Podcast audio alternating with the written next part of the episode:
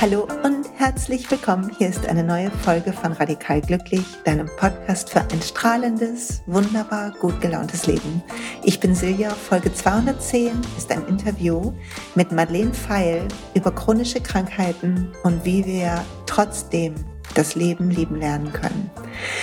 Ich bin sehr dankbar für dieses Gespräch mit Madeleine über ihre chronische Erkrankung mit Migräne, die bis zu 15 Mal im Monat mit Anfällen sich bemerkbar gemacht hat, als sie mit 23 das erste Mal davon überrascht wurde, die eine wilde Odyssee der Heilungsversuche hinter sich hat und mittlerweile einen, wie ich finde, ganz wunderbar inspirierenden Weg gefunden hat, mit ihrer Erkrankung umzugehen, der uns allen helfen kann, Opferstatus zu verlassen und zu sehen, wie können wir durchlässig werden für die Herausforderungen, die das Leben uns zeigt.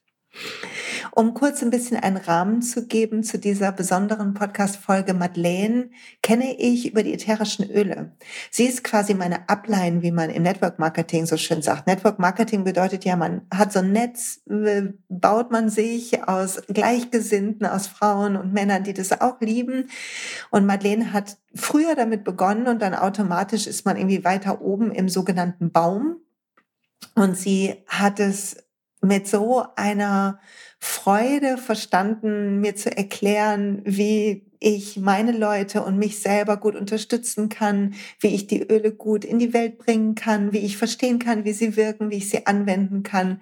Und es war mir und ist mir immer noch eine große Inspiration, wenn es so um Teamgeist geht, Zuverlässigkeit und aber auch so eine freundliche Demut zu haben, sich nicht besser zu fühlen, nur weil man schon länger dabei ist und so. Das macht sie ganz fabelhaft. Und ähm, von der Erkrankung wusste ich nichts, bis wir drüber gesprochen haben. Oder ich habe es nicht wirklich wahrgenommen, sagen wir mal so, bis wir bei einem Treffen drüber gesprochen haben. Und das hat mich sehr berührt. Die Geschichte erzähle ich im Podcast und auch, wie ich da auf einem völlig falschen Dampfer war. Also viel Spaß auch dabei. Eventuell auch ein Learning für die einen oder den anderen dabei, der wie ich irgendwie keine chronische Krankheit hat, zum Glück natürlich, und sich deshalb vielleicht auch manchmal nicht so reinfühlen kann. Ähm, was wollte ich noch sagen? Sollte dich die Öle rufen, das Business mit doTERRA rufen, dann, sobald du bei mir im Team bist, bist du auch bei Madeleine im Team. Und natürlich freue ich mich riesig. Bitte schreib mir, wenn dich das interessiert, weil wir in diesem Monat und auch im nächsten, also März, April und sogar Mai, ein besonderes Angebot haben, wenn du dich persönlich an mich wendest. Also wenn dich das ruft, du sagst, oh ja, ich hätte schon Lust irgendwie, dann ist jetzt der Moment, wo du mich anschreibst. Und nun wünsche ich ganz viel Spaß mit Madeleine, ihrer Geschichte und dem, was sie mit uns teilt, was uns, glaube ich, allen gut tun kann. Und ich freue mich sehr, die wunderbare Madeleine heute hier zu Gast zu haben. Madeleine, wir kennen uns über die ätherischen Öle. Du bist meine Up-Upline für alle, die nicht im Network Marketing ist. Das bedeutet, sie hat vor mir irgendwann angefangen und hat mir geholfen zu verstehen, was ich tun kann, um Leuten die Öle zu zeigen. Du bist super erfolgreich, hast ähm, mir da ganz viel beigebracht. Danke dafür. Und darüber haben wir uns kennengelernt und ähm, uns auch gesehen an den unterschiedlichsten Events. Und irgendwann ist auch das Thema auf chronische Erkrankungen gekommen, weil du chronisch krank bist. Und ich habe sehr viel aus der Begegnung gelernt. Dazu will ich später gerne noch was sagen. Jetzt erstmal würde ich mich super freuen, wenn du ein bisschen in deinen Worten vielleicht sagst, wer du bist und vielleicht dann auch so die äh, Decke hebst, was ähm, genau ist denn die Erkrankung, die du hast, so dass wir da tiefer einsteigen können.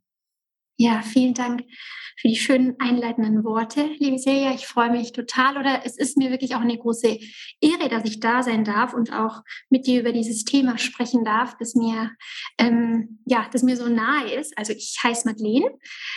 Ich bin 33 Jahre. Ich lebe mit meinem Mann im Süden von Deutschland. Und ähm, ja, eben neben dem, dass ich, ähm, wie du gerade eingeleitet hast, seit vielen Jahren für und mit doTERRA als ähm, Wellnessberaterin arbeite, ähm, bin ich selbst seit ungefähr einem Jahrzehnt, also seit ungefähr zehn Jahren, ähm, Migräne erkrankt oder beziehungsweise lebe mit chronischer Migräne. Es hat so ungefähr angefangen, als ich 23 war Und ähm, ja, witziger, verrückterweise, ähm, mitten in meinem Studium, also in meinem Masterstudium, als ich Gesundheits- und Sportwissenschaft studiert habe, oder? Und ich war zu dem Zeitpunkt schon Yogalehrerin. Ich habe meine erste Yogalehrerausbildung gemacht, als ich 18 war und die zweite dann mit 20. Und ich stand so mitten im Leben. Und ehrlich gesagt war ich in so einem in so einer Zeit, glaube ich, wo ich dachte, ich habe schon vieles durchblickt und irgendwie weiß, wie es läuft und so. Ich kenne das Gefühl. Mhm. Ja. Und ähm, irgendwie war auf dem Weg, mich selbstständig zu machen und ähm, hatte das Gefühl auch, ja, was hält uns gesund? Das habe ich verstanden. Und dann hat mich so diese Erkrankung ähm, ja schon mit ziemlich den Boden unter den Füßen weggerissen. Wobei ich dazu sagen muss, dass es nicht so war, dass ich, bevor ich meinen ersten Migräneanfall mit 23 hatte, nie Schmerzen kannte. Also ich würde sagen, ich bin in einem Körper irgendwie auf die Welt gekommen, der grundsätzlich viele Themen mitgebracht hat. Ich hatte als Jugendliche sehr starke Skoliose. Ich hatte von Beginn der Periode mit sehr starken Periodenschmerzen zu kämpfen. Ich hatte verschiedene Hautproblematiken als junge Frau und ich kannte das, dass der Körper immer so ein bisschen schwächelt hier und da, oder? Ich denke, dass das auch einer der Gründe war, warum ich mich sehr früh auf die Suche gemacht habe und überhaupt ein Interesse an Gesundheit hatte. Aber die Migräne hat mich doch mit Anfang 20 dann ganz schön gepackt und ähm, dann auch mein Leben sehr stark verändert, weil ich stand dann so plötzlich da mit ungefähr 10 bis 15 Migräneanfällen pro Monat und war eigentlich nicht mehr arbeitsfähig tatsächlich und musste dann auch ganz schön viel verändern in meinem Leben. Oh, danke schon mal für diesen ersten Einblick. Ähm, oder oh, mir fallen so viele Fragen gerade ein. Ich muss mich mal ganz kurz sortieren. Weil einmal ist es ja erstaunlich, dass wir, wenn wir Themen haben, so wie du geschildert hast, schon in der Teenagerzeit oder im frühen Leben, dass wir dann uns auf den Weg machen und eigentlich jeder von uns ja so ein natürliches Bedürfnis hat, sich selber helfen zu wollen, gesünder werden oder glücklicher werden zu wollen. Also das ist ja so die Hauptantriebsfehler, denke ich, für uns alle. Und gleichzeitig dann zu das kenne ich auch, zu denken so, ja, ich habe irgendwie jetzt schon eigentlich den Großteil verstanden, wie es so läuft. Ne? Äh, auf dem Ross galoppiere ich auch schon mal so durch den Freundeskreis. Und dann aber zu merken, nee, Moment mal, mich kann, also es kann einen einfach erwischen und ähm, dann bin ich erstmal, bin ich quasi auf mehr als null zurückgesetzt und ähm, muss die, die Dinge neu zusammensammeln. Magst du mal ein bisschen erzählen, was du dann so probiert hast und wie dein erster Angang an die Krankheit war? Weil ich kann mir vorstellen, dass du super erschrocken warst und ähm, dass irgendwie man kann, will es ja gar nicht so glauben. Und dann ist man ja erstmal im Widerstand dagegen und versucht irgendwie die Heil, Heilsache zu finden. Ja, du hast das total schön eingeleitet, weil genau so ist es. Also ich, ähm, ich war sehr erschrocken und ich war extrem überfordert. Ich erinnere mich so an ein paar Momente, wirklich auch als wäre es gestern gewesen. Ich saß in der Bibliothek in München in der Universität, habe gerade meine Masterarbeit geschrieben über ähm, stressreduzierende Entspannungsmethoden oder Entspannungsmethoden, die dazu führen, dass unser Stresslevel sich verringert und habe gemerkt, ich bin so angespannt innerlich ähm, und habe mich so gefragt, was ist denn eigentlich so? Und habe dann gemerkt, dass ich eigentlich seit zwei Wochen jeden Tag mit Kopfschmerzen aufwach. Und es hört sich so verrückt an, wenn ich das so erzähle, aber ähm, mir war das bis zu diesem Mo Moment und ich deswegen ist er mir auch so jetzt in Erinnerung gar nicht so bewusst, dass das dass da irgendwas falsch dran ist. Ich bin einfach aufgewacht und wir alle kennen das. Wir machen mal auf mit Kopfschmerzen und dann powern wir auch noch durch und machen unseren Alltag. Und dann machen wir das vielleicht noch einen zweiten Tag. Aber irgendwann wird's ähm, geht's ganz schön auf die Nerven so und ähm, aber bis ich zu diesem Moment gekommen bin, wo ich gemerkt habe, jetzt geht's richtig an mein Nervenkostüm, waren ein paar Wochen vergangen. Und als ich dann festgestellt habe, ähm, ich hatte wirklich keinen Tag ohne Pause Kopfschmerzen in den letzten Wochen, bin ich sehr unruhig, um nicht zu sagen etwas, ja, so eine leichte Panik ist in mir einfach aufgetaucht. Und ich denke dann, ähm, beginnt für die meisten, die vielleicht so eine Situation, also einfach auch andere Kopfschmerz geplagte und Migräne geplagte, ähm, beginnt erstmal so ein ganz ganz klassischer Weg des Suchens. Also erstmal geht man zum, vielleicht zum Neurologen und schaut, ähm, ist da irgendwas im Gehirn sichtbar und zum Radiologen und macht ein MRT, checkt die Halswirbelsäule. Beim Orthopäden war ich, um zu gucken, was ist denn vielleicht in der Halswirbelsäule ähm, strukturell. Ja, aber leider, ich wünschte, es wäre anders, gibt es da dann oft nicht so richtig Antworten. An meiner Halswirbelsäule war alles völlig in Ordnung. Das MRT war vollkommen unauffällig. Was ich aber damals von meinem ersten Neurologen gelernt habe, ist, dass wohl Migräne als Erkrankung des Gehirns bei ganz vielen, vor allem Frauen, auch Männern, aber es sind wesentlich mehr Frauen betroffen, mit ähm, Anfang 20 beginnt. Also dass es einfach eine Erkrankung ist, die bei vielen erst beginnt mit Anfang 20.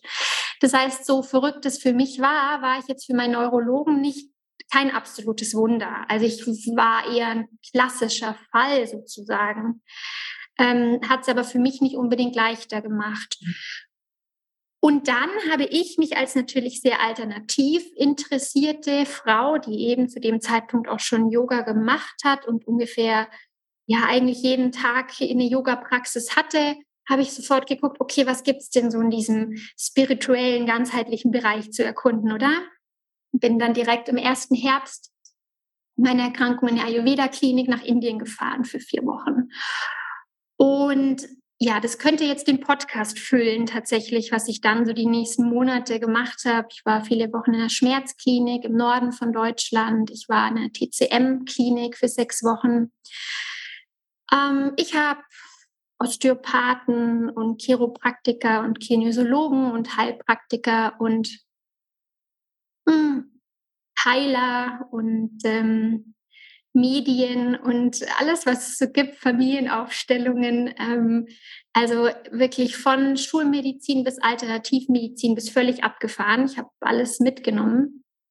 Und ja, wie du sagst, auch du hattest es kurz gesagt, immer in der Hoffnung, es gibt so diese eine Sache, die mir diese äh, Erkrankung wie vom Hals hält. Also die es einfach löst. Ähm, in der Zeit war ich tatsächlich auch sehr ähm, hilflos und verzweifelt. Also weil es, wenn man, und das hat sich sehr stark verändert, ich bin mir sicher, da werden wir auch im Laufe des Interviews ja noch drauf kommen.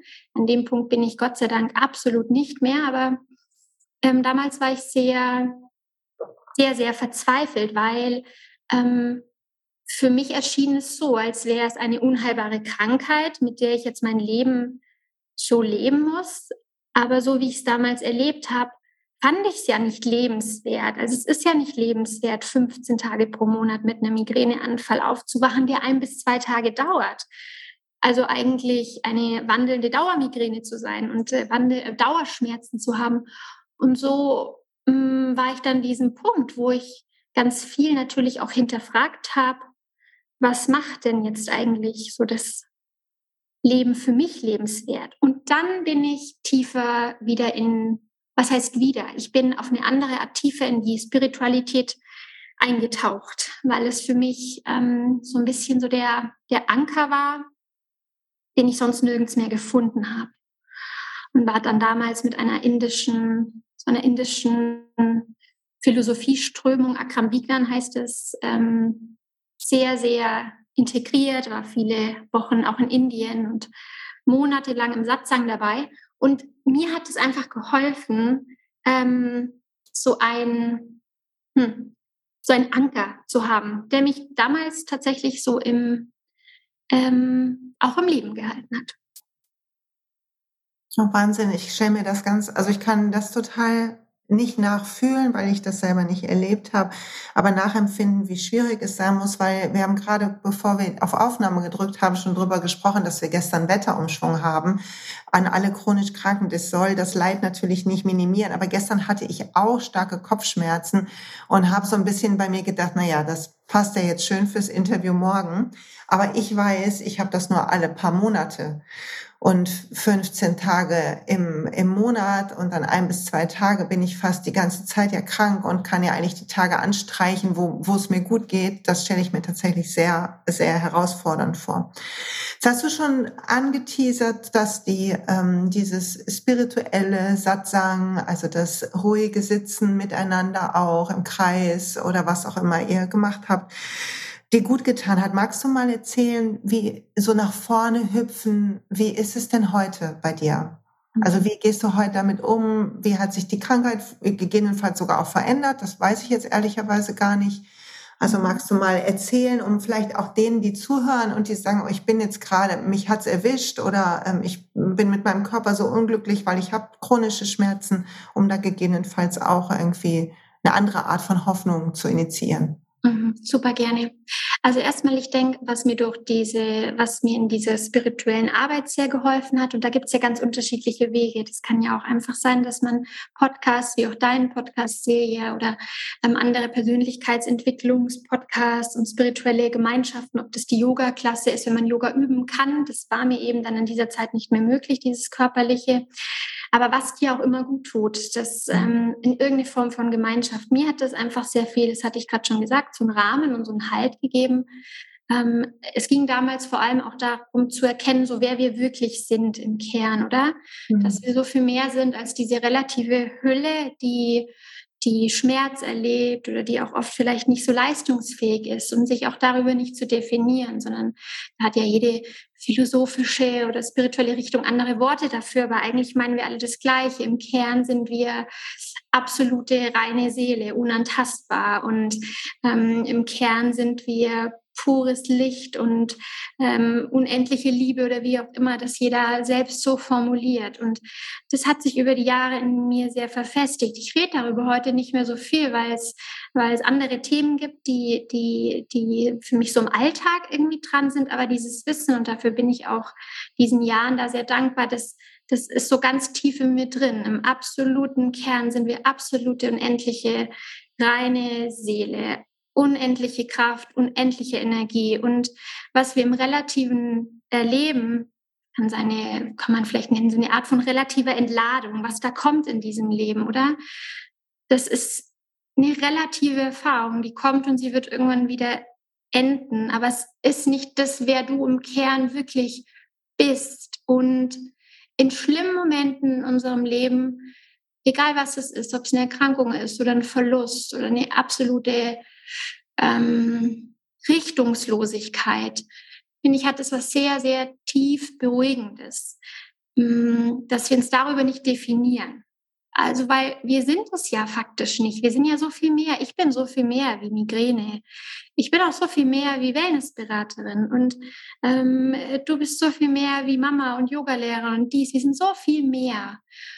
Und das gibt diese Erfahrungen in ein anderes Verhältnis, also ein anderes, setzt es in ein anderes Verhältnis, das mir oft geholfen hat und immer noch hilft, auch in Migräneanfällen. Da stelle ich mir vor, dass ich so als die absolute reine Seele, die ich bin, wie auf so einem Lotusblatt so dahin, so dahin schwimme und ich lasse so dieses relative, diese relative Entladung der Schmerzen wie so durch mich durchfließen.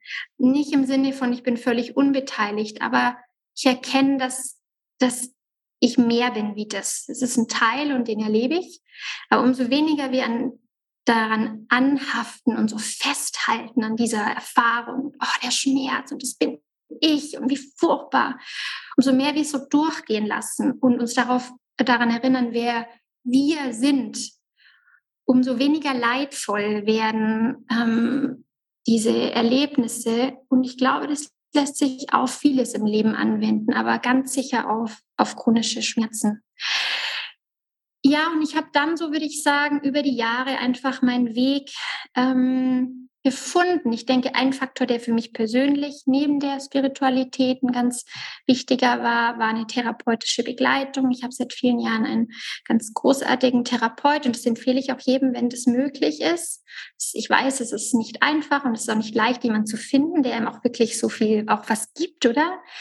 Ich habe da das große Glück, dass mich seit vielen Jahren da ein, ein Therapeut begleitet, den ich als sehr klugen Gesprächspartner erlebe und der mir einfach geholfen hat, wieder so meinen Weg, nicht mal, ich würde sogar korrigieren, nicht wieder, sondern meinen Weg im Leben zu finden, der für mich ähm, passt und der vielleicht auch ganz anders ist wie ein Bild, das ich ursprünglich mal hatte oder auch ein Bild, wo wir meinen, dass wir dem entsprechen müssen.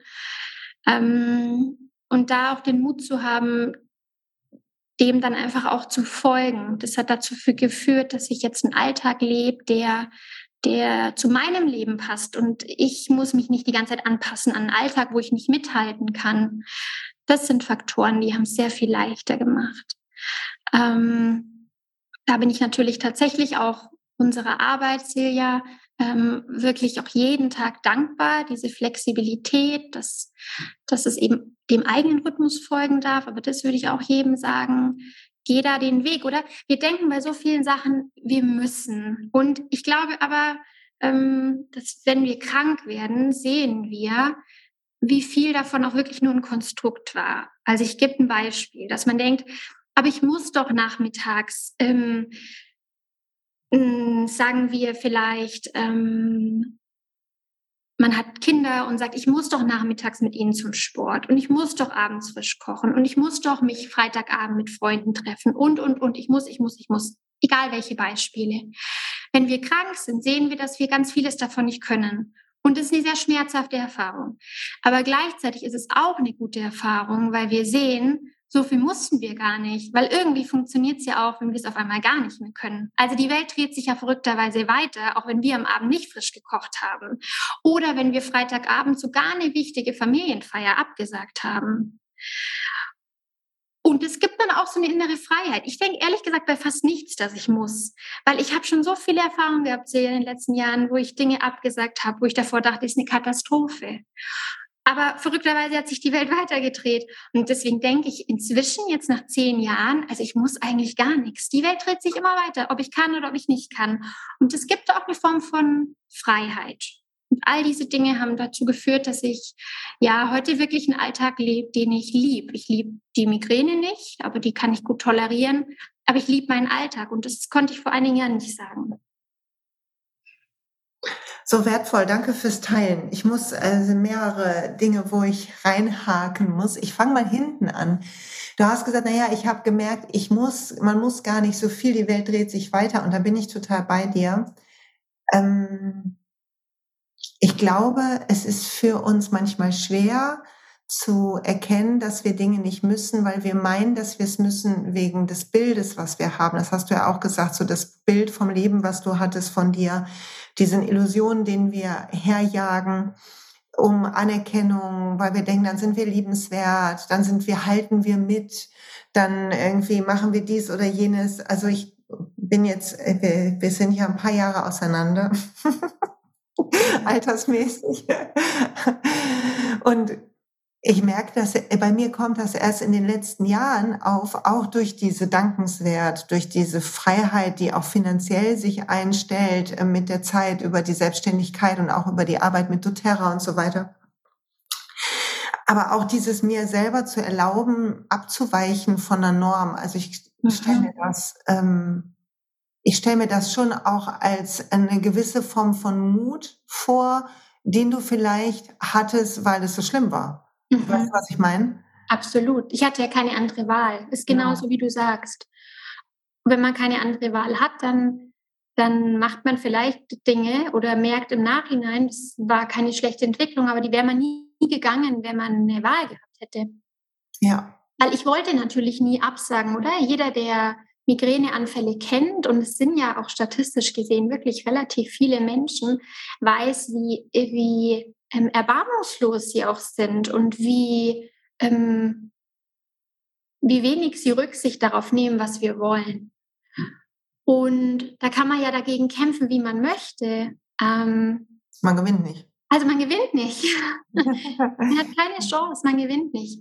Und dann kann man ja irgendwann das Kämpfen auch sein lassen. Man gewinnt zwar auch dann nicht, aber es ist wenigstens weniger anstrengend. Und wenn man eben dann gezwungen wurde, dass Dinge einfach auch mal ausfallen und so weiter, und man merkt dann, huch, wirklich, es ist nichts passiert, mm, dann wird man da auch ein bisschen geübt da drin. Und was ich daran auch schön finde, also als positive Entwicklung erlebe, ist, dass ich dadurch auch sehr viel entspannter geworden bin, auch in den letzten Jahren. Ähm, mit anderen und ihrem Timing. Also dadurch, dass ich den Anspruch an mich selber tatsächlich nicht habe, habe ich ihn auch an andere nicht. Er wäre ja wild, wenn ich denke, ich, ich, ich habe diesen Anspruch nicht an mich, an, an, dass alles immer so funktionieren muss oder ich definiere meinen Wert nicht über meine Leistung zum Beispiel. Das habe ich ganz tief in mir verankert. Ich bin mit doTERRA jetzt in einer Position, wo viele sagen, das ist sehr erfolgreich und so weiter. Und ich bin auch dafür sehr dankbar. Aber auch da wieder auf den Punkt vom Anfang zurückzukommen, ich identifiziere mich damit nicht so stark. Hm, das ist für mich eine wunderschöne Entwicklung im Relativen, aber ich nehme das schon sehr ernst, was ich vorher sagte. In Wahrheit bin ich ja, was ist mein Wert auch davon nicht abhängig. Und auch das gibt eine gewisse Freiheit jedem, der, der mit Dingen kämpft. Und dann manchmal sind wir erfolgreich im Leben, wahnsinnig toll und könnten sagen, oh, großartig, wie ich das gemacht habe. Und manchmal läuft es so richtig schief und wir sind krank und denken, warum ich? Oder haben wir überhaupt keine gute Beziehung und, und, und. Und dann können wir das alles immer auf uns beziehen und sagen, ah, ich habe so gut gemacht, ich habe so schlecht gemacht, ich bin so toll, ich bin so eine Versagerin. Oder wir nehmen einfach an, dass das Leben halt echt so ein bunter Cocktail aus schönen und auch an herausfordernden Erfahrungen ist. Aber wir im Kern sind davon unberührt. Und äh, für diese Freiheit bin ich total dankbar. Aber die gebe ich eben auch anderen dadurch. Durch dieses wirkliche Erleben und im tiefen Erfahren gebe ich auch anderen diese Freiheit. Wenn die in was erfolgreich sind, freue ich mich wahnsinnig. Und wenn sie in einem anderen Bereich auch meine Freunde ganz arge Herausforderungen haben, dann fühle ich mit, aber definiere sie auch dadurch nicht. Ähm, es gibt so eine Entspanntheit, für die ich auch tatsächlich inzwischen sehr dankbar bin. Ja, das hört sich echt so ein bisschen an wie so ein, ähm, wie so eine tiefe Weisheit, die da in dir verankert ist und die sich, die dich gut trägt durch, durch mhm. das Leben. Wie schön. Ich merke das manchmal, also ich finde es interessant, wie das Leben mir manchmal so serviert, woran ich denke, dass ich mich ähm, drin sonnen darf. Wenn ich zum Beispiel denke, so, jetzt habe ich es richtig raus, irgendwie mit XY, dann hundertprozentig kommt. Also ich kann, es ist wie wenn man, als meine Kinder klein waren, wenn ich gesagt habe, irgendwie, äh, jetzt schlafen sie durch oder so, alle Mütter mhm. wissen jetzt schon, was passiert. Und sofort die nächsten so, sagt wer. Und ich hatte das, also dieses Jahr schon zweimal, wieder letztes Jahr auch, dass ich irgendwie so dachte, so zu mir selber so, ja, also in diese Falle der Identifikation, mein Wert an einem Achievement, an irgendwas festzumachen. Und dann kommt sofort, also wirklich, ja. kommt so, bam, hast du gedacht, ne? Und wie auch, wie, wie schwer es für mich ist, manchmal das dann loszulassen und mir nicht schlecht zu fühlen, sondern einfach zu lachen und zu sagen, ja, hast du wieder gedacht, du wärst weiß ich nicht, deine Zahl an Followern oder dein, dein Rang, wenn wir in doTERRA sprechen, oder wie gut deine Kinder irgendwo abschneiden oder so. Also wenn ich denke, wenn, ich, wenn wir uns so sonnen. Total, total. Das sind ja die schönsten, dürfen, die schönsten Lerngelegenheiten. Absolut. Ist ja völlig normal. Also es ist ja auch völlig normal, dass wir uns mit den schönen Sachen voll gerne identifizieren, oder? Ähm, und ich denke, es beginnt ja ganz viel dabei, dass wir es einfach dann auch beobachten, weil ich persönlich erlebe das so, oder? Und, und weil ich kann es so nachvollziehen, auch Silja, was du sagst. Aber ich, dadurch, dass die Migräne ja doch mich immer wieder sehr oft einholt, oder? Ist sie halt wie so ein permanenter, ähm, schon auf eine Art so ein Lehrer, oder? Weil immer auch gerade, wenn ich an diesem Punkt bin, dass ich denke, ho, ho, ho, ho, ho. ähm, liege ich da wieder mein Bettchen irgendwie mit dem Kühlbett. Und ich sage nicht, dass es gut ist. Ich würde es mir auch anders wünschen, oder? Ähm, ich denke nur in jeder Lebenssituation, wenn wir das wollen, das, das, das kann nie vom Außen gesagt werden, aber wenn wir selber wollen, können wir aus jeder Scheißerfahrung, äh, schlimmen Erfahrung ähm, was Kraftvolles rausziehen. Es hilft nicht, wenn wir das anderen sagen, sieh doch mal das Schöne hier an deiner Scheißerfahrung, aber wenn wir selber den Mut haben und uns entscheiden, okay, ich mache was oder ich, ich lerne jetzt was aus dieser Erfahrung, dann haben wir ja ein großes Potenzial, oder? Und ähm, ich denke, das ist was, was chronische Erkrankungen oder auch zum Beispiel auch psychische Erkrankungen, was sie einem halt immer wieder so ein bisschen aufs Tablett bringen, ist so eine gewisse Demut, weil das, die Dinge so unkontrollierbar sind. Und natürlich kann man sagen, oh, das ist übel und das ist super schmerzhaft und das ist es auch. Aber darin ist auch eine Chance, eben zu erkennen, dass wir halt auch nur so ein kleines Teilchen sind und so vieles nicht kontrollieren können. Wir können nichts kontrollieren. Das ist nichts können wir kontrollieren, genau. So Kleinigkeiten irgendwie. Aber wir denken immer, wir können so viel kontrollieren und, und ähm, ja, so war gesagt. Ich muss an dieser Stelle mal kurz, ähm, bevor wir vielleicht auch noch mal ein bisschen äh, konkreter werden, wie, wie, was, ähm, hast du so Dinge, die dir dich zwischendurch wieder dran erinnern oder Sachen, die dir gut tun? Also das, da möchte ich gleich noch mal hingucken. Will ich kurz eine kleine Anekdote erzählen, wieso ich überhaupt auf die Idee mit diesem Podcast gekommen bin, weil als nicht chronisch Kranke hat man ja, und das kann vielleicht auch die eine oder der andere sich mit identifizieren, hat man ja das Gefühl, dadurch, dass ich das nicht habe, nicht habe ich Glück gehabt, sondern ich denke dann manchmal in meiner Verblendung, ich könnte ja dann mit guten Tipps zur Seite stehen. Und äh, Madeleine und ich kennen uns zum Glück schon ein Stückchen, so dass sie mir das nicht übel genommen hat. Aber wir waren schön essen. Wir haben äh, mit einer anderen netten, lieben Freundin von uns geredet und es war ein total schöner Abend und die Migräne kam zur Sprache. Und ich kenne natürlich äh, gute Leute, die mir geholfen haben bei meinen Leiden, wie auch immer, und hatte sofort äh, zwei, drei Fragen. Hast du denn das schon probiert? Ähm, das könnte es auch sein das steht ja da und da für im yogischen Sinne. Muss ich heute sehr drüber lachen. Dem, ähm, als wir dann das Gespräch weitergeführt haben, war es mir sehr peinlich, weil du natürlich dann auch sehr deutlich gesagt hast, naja, ich habe schon ganz, ganz, ganz viel probiert und ehrlich gesagt ist meine Herausforderung jetzt eher, dass ich damit lebe als sozusagen die nächste Sache finden. Und im ersten Moment dachte ich so, oh, das ist ein bisschen wie aufgeben und wollte noch mal mit dir rangeln quasi dabei.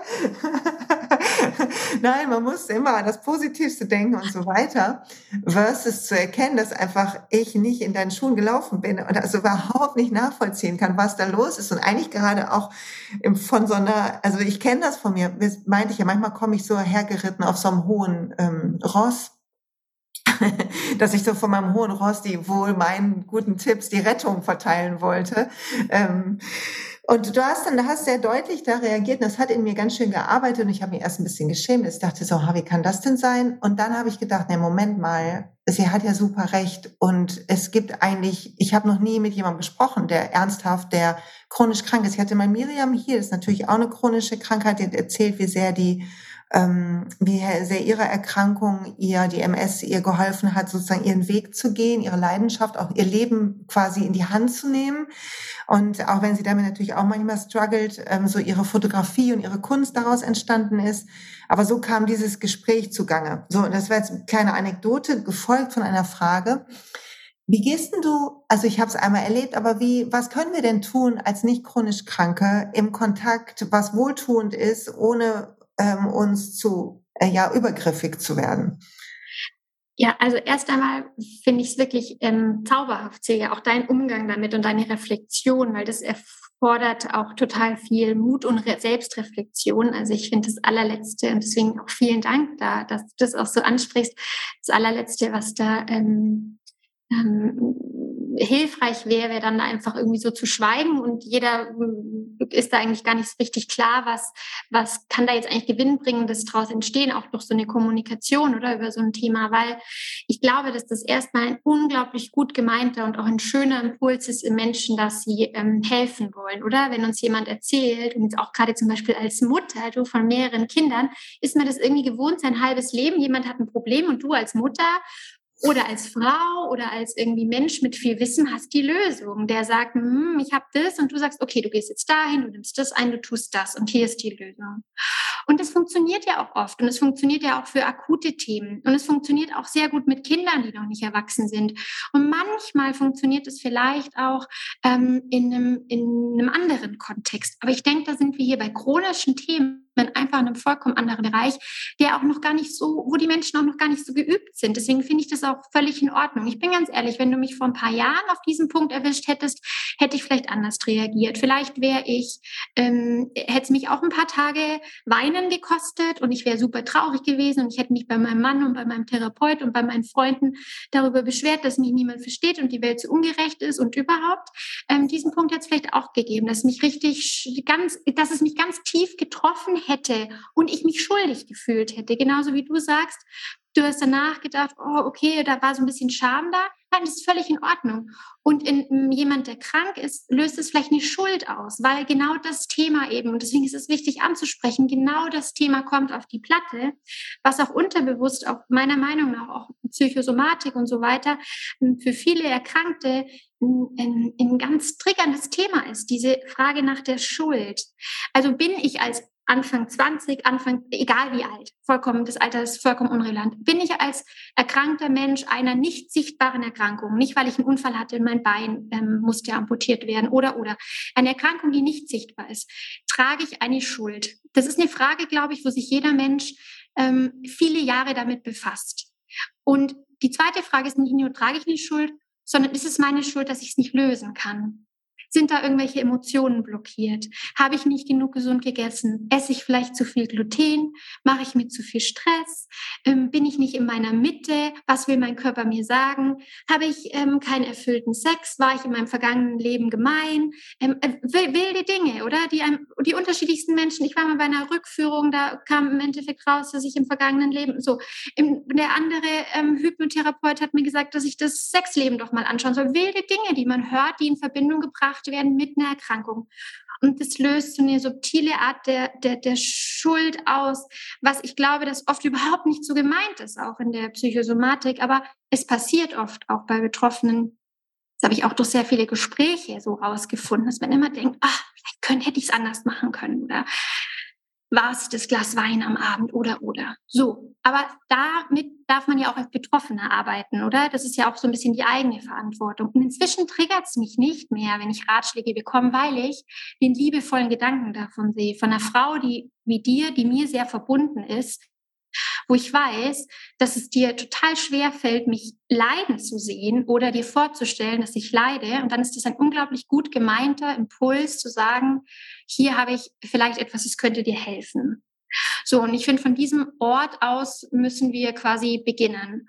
Und dann aber auch zu sagen, ich lerne für mich zu kommunizieren und das hat mich auch viele Jahre gedauert, ähm, was für mich passend ist. Und ich persönlich sehe ja Wege ab inzwischen, ähm, was es mir das wert ist, Energie reinzugeben und was nicht.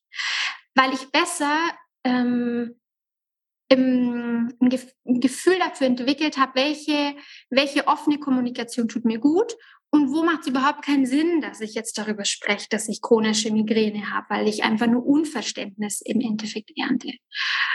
Was ich jedem empfehlen würde, ist, dass er sich so einen kleinen Kreis um sich herum bildet, wo man wirklich ganz offen und ehrlich kommuniziert. Also die Menschen, wenn man einen Partner, eine Partnerin hat, die besten Freunde, vielleicht ein, zwei liebevoll unterstützende Familienmitglieder, die wirklich involviert sind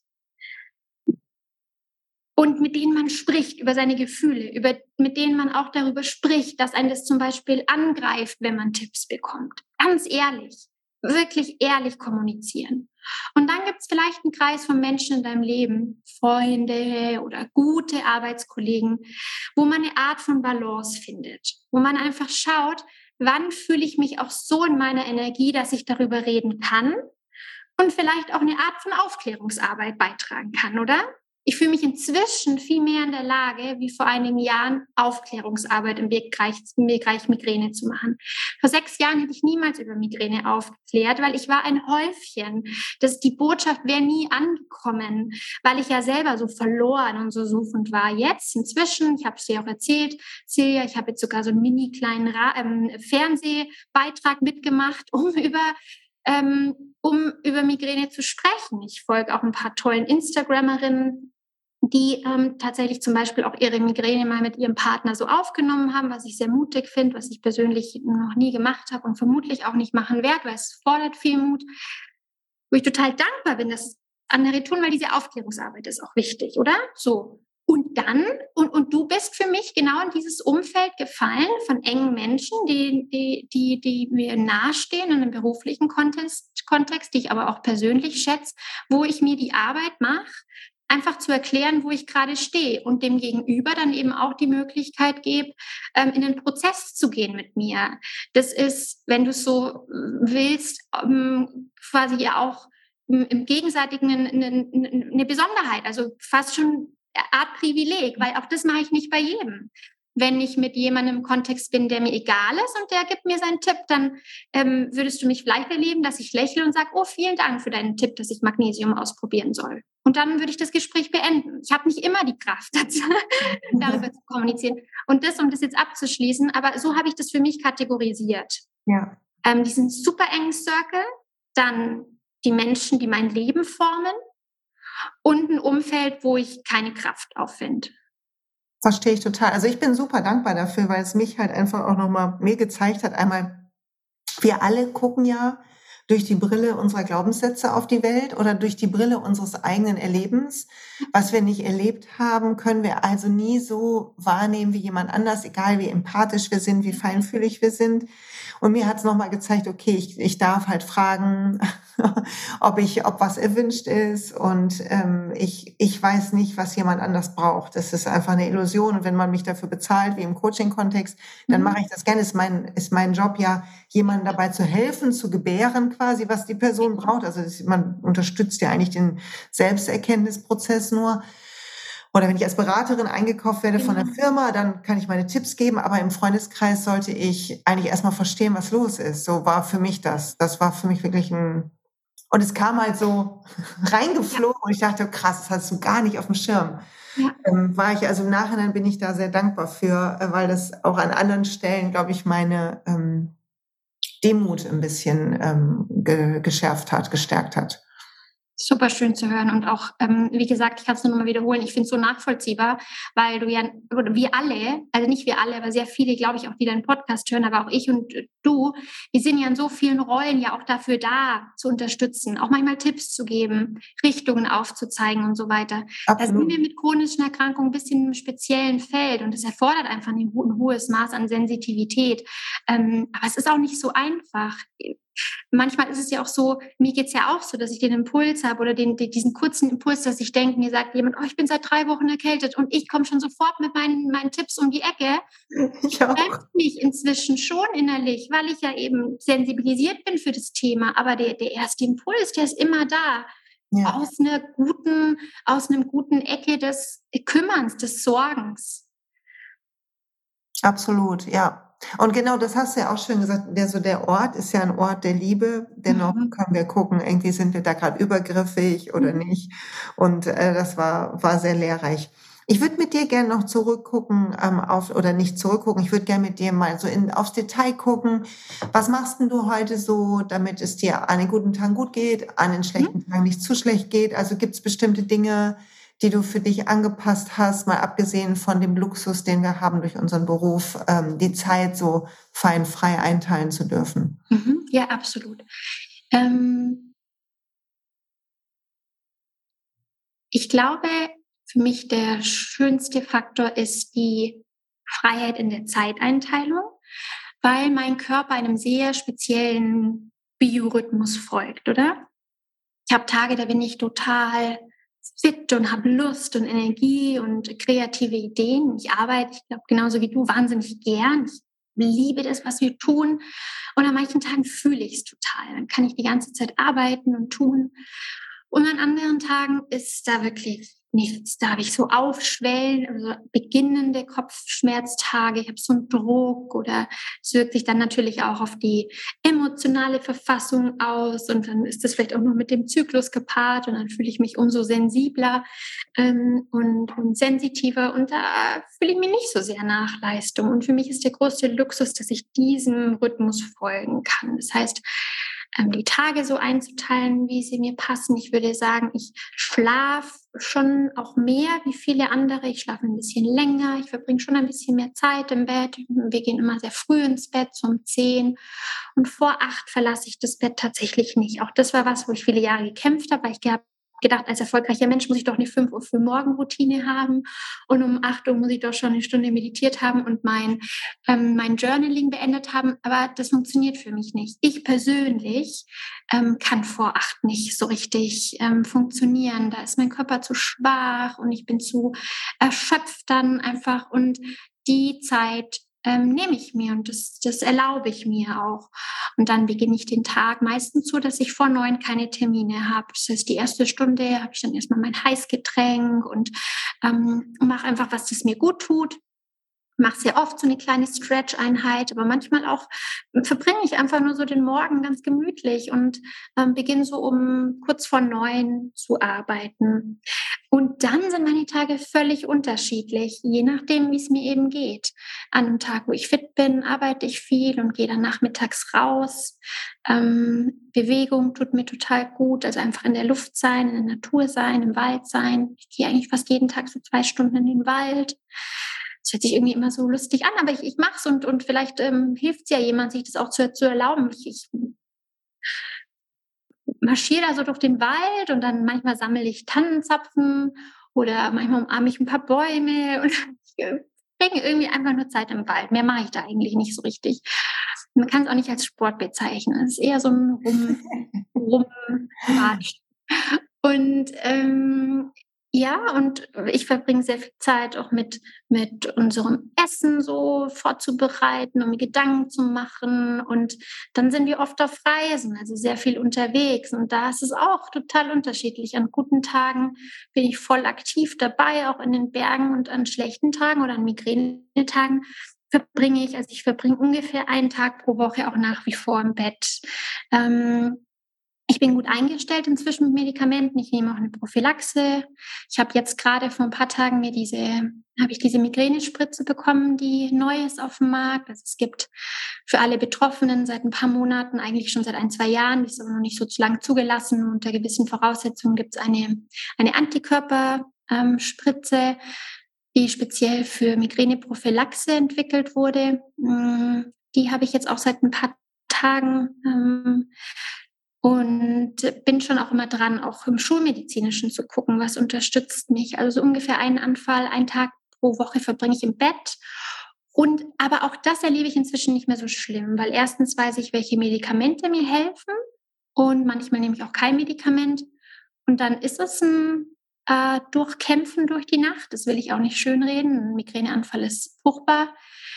Ähm, aber diesen leidvollen Aspekt, also der Schmerz ist immer noch gleich da. Und Schmerzen sind furchtbar, egal ob es Zahnschmerzen sind, ob es Migräneschmerzen sind oder was auch immer. Aber dieses Leiden, das habe ich nicht mehr so. Dieses Warum ich und wie komme ich hier jemals wieder raus und so.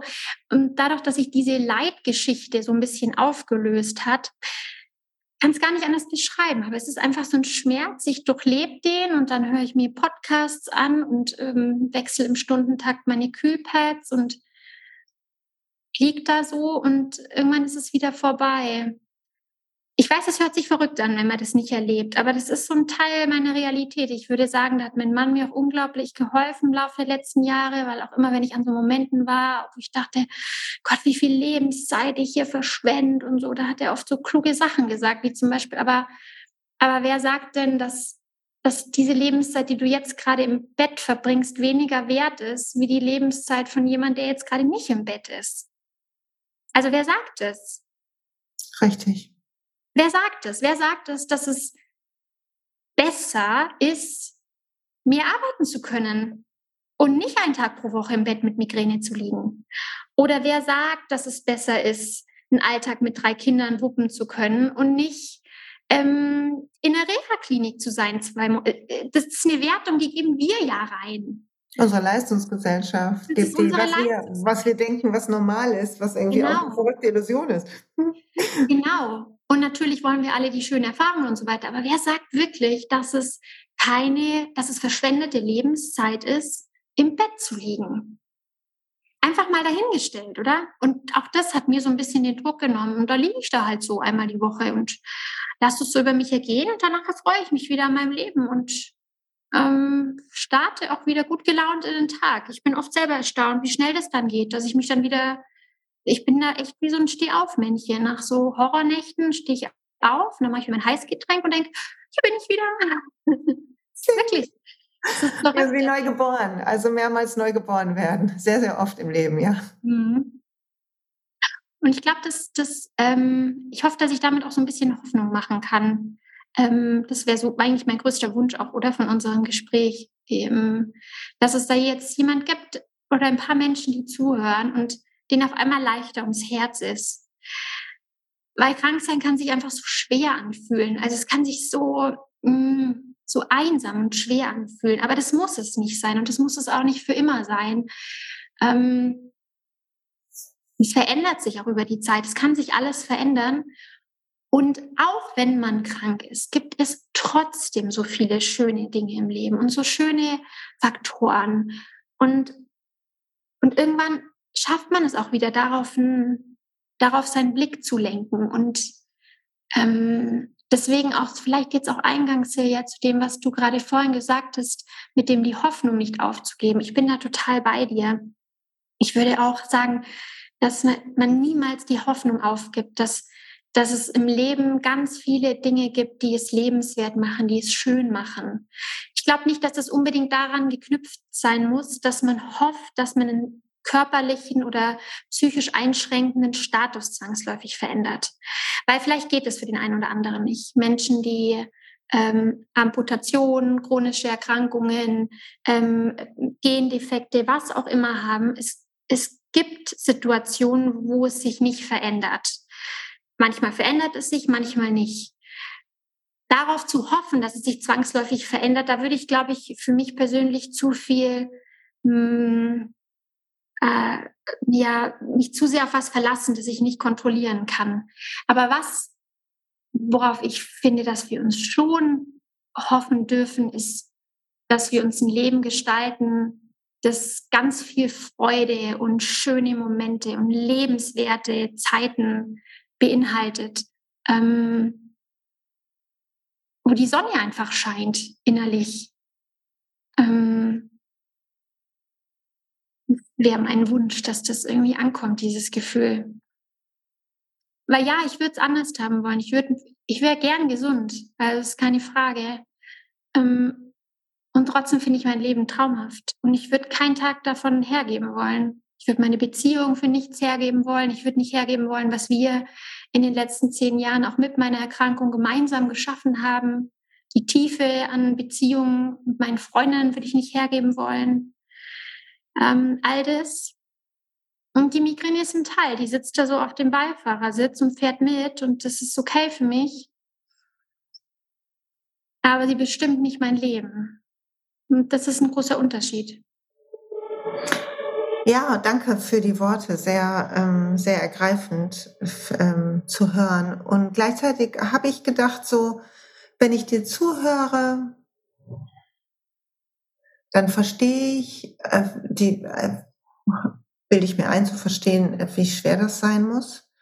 Und gleichzeitig habe ich das Gefühl, dass dadurch, dass du diesen Kampf jetzt schon so lange kämpfst, irgendwie dadurch diese ähm, spirituelle Tiefe hast und auch diese ähm, nach und nach dir selber erlaubt hast, also Dinge in Frage zu stellen, ähm, Konditionierungen aufzubrechen, um dich besser zu fühlen mit einem Leben, was du nicht anders wählen kannst. Also es ist ja keine freie Wahl. Aber dass das, ähm, manchmal denke ich so, wir, wir haben, es gibt Dinge und die haben einen Preis. Und ähm, gleichzeitig kommt trotzdem was Tolles bei raus, wie ähm, obwohl der Preis so hoch ist.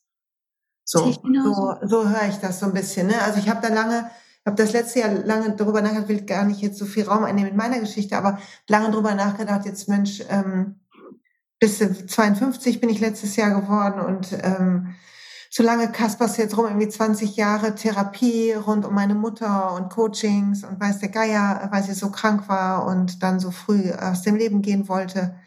Und ähm, das im letzten Jahr das loszulassen und zu sehen, ja, ich, das ist mir alles passiert und das war auch nicht einfach und nicht schön. Und wenn ich daran denke, dann macht es mich auch traurig und ich kann die Traurigkeit bis heute fühlen, die ich als Kind hatte. Und gleichzeitig aber ist es nicht das, was mich definiert und ich wäre eine andere und ich würde vielleicht auch nicht das Leben leben, was ich heute so liebe. Ähm, und diese Freude daran haben, auch Menschen glücklich zu machen oder selber glücklich zu sein, weil ich jemanden erlebt habe, der einfach so, so unglücklich war. Und ich glaube, manchmal mm, schickt das Leben uns Tiefen, weil du gesagt hast, so alles ist. Wir kriegen immer die ganze Bandbreite an Sachen. Aber häufig, auch wenn wir es zulassen, lernen wir was, was größer ist als das. Das ist genau so. Ich habe dem nichts hinzuzufügen. Ja, und ich glaube, das ist das Hoffnungsvollste, was wir sagen können. Also, dass egal, wo du stehst, wenn du uns gerade zuhörst, ob du chronisch krank bist oder ob du das Gefühl hast, chronisch läuft dein Leben schief oder ob du das Gefühl hast, dein, deine Kindheit ist einfach total verfuscht. In dem Moment, wo du beginnst zu verstehen, dass du für deine Heilung sorgen kannst im Sinne von dich den Widerstand aufgeben, dass das so ist jetzt gerade und es dir so gut wie möglich zu machen mit dem, was auch immer ist und dir die Hilfe zu holen, die auch immer du kriegen kannst, dass all das okay ist, ist vielleicht das, das Beste, was wir heute geben können. Und das ist doch ganz schön viel. Also das ist doch ganz schön viel, weil das heißt doch eigentlich, dass man wirklich diese Erfahrung im Menschsein, dass man sie einfach voll annehmen kann, dass wir nicht eben immer erstreben, dass wir irgendwie perfekt gesund und super organisiert sein müssen, dass wir irgendwie liebenswert und wertig und so weiter sind, sondern dass wir so, wie wir sind, mit diesem, ähm, äh, mit diesen Verrücktheiten, die das Leben so zu bieten hat, ähm, dass wir da an der richtigen Stelle sind und uns damit ein so schönes Leben machen können, wie es uns eben möglich ist. Und ja. Ich finde, das ist ganz schön viel. Ich hätte mir gewünscht, dass mir das vor ein paar Jahren jemand gesagt hätte. Ja, ich danke dir sehr für deine Zeit. Madeleine, bevor wir hier Schluss machen, ich habe immer eine Frage, die ich eigentlich, eigentlich nicht vergesse, fast jedem Podcast-Gast stelle. Und das ist, gibt es irgendein Buch oder irgendwas, wo du sagst, also wenn ich eine Sache empfehlen würde, dann würde ich sagen, kannst du bitte das machen? Mal abgesehen, dass jeder die Öle nimmt. Ja. Ich habe gerade kurz gedacht, das war nämlich mein erster Impuls. Ich würde jetzt, weil wir gerade über das Thema ähm, Erkrankung sprechen, würde ich ein Buch empfehlen, das mir sehr geholfen hat und das heißt Living Beyond Your Pain. Das bezieht sich aber tatsächlich auf ein Leben mit chronischen Erkrankungen und wie man, da geht es um so eine ähm, Art Acceptance- und Commitment-Therapie.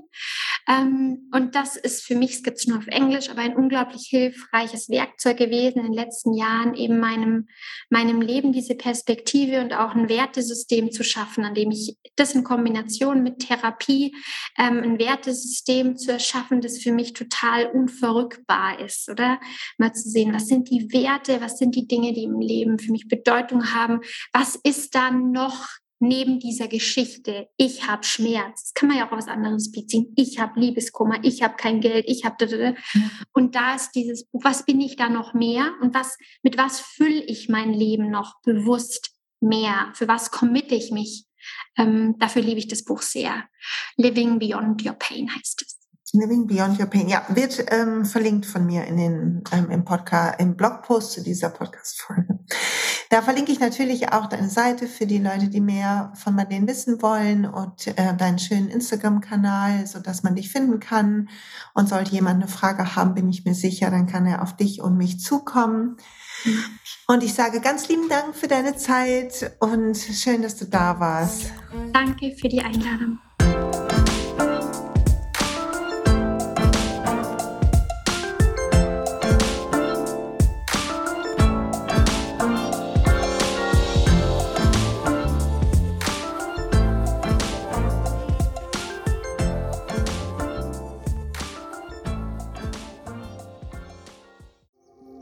Hey und pst, es gibt einen neuen Podcast von mir, der ursprünglich auf einer von mir geschaffenen Kursplattform nur zur Verfügung gestellt wurde. Er heißt Zurück zur Natur und ich beschreibe darin, wie ich ätherische Öle und Supplements nutze und was ich den Leuten, die das mit mir entdecken, rate.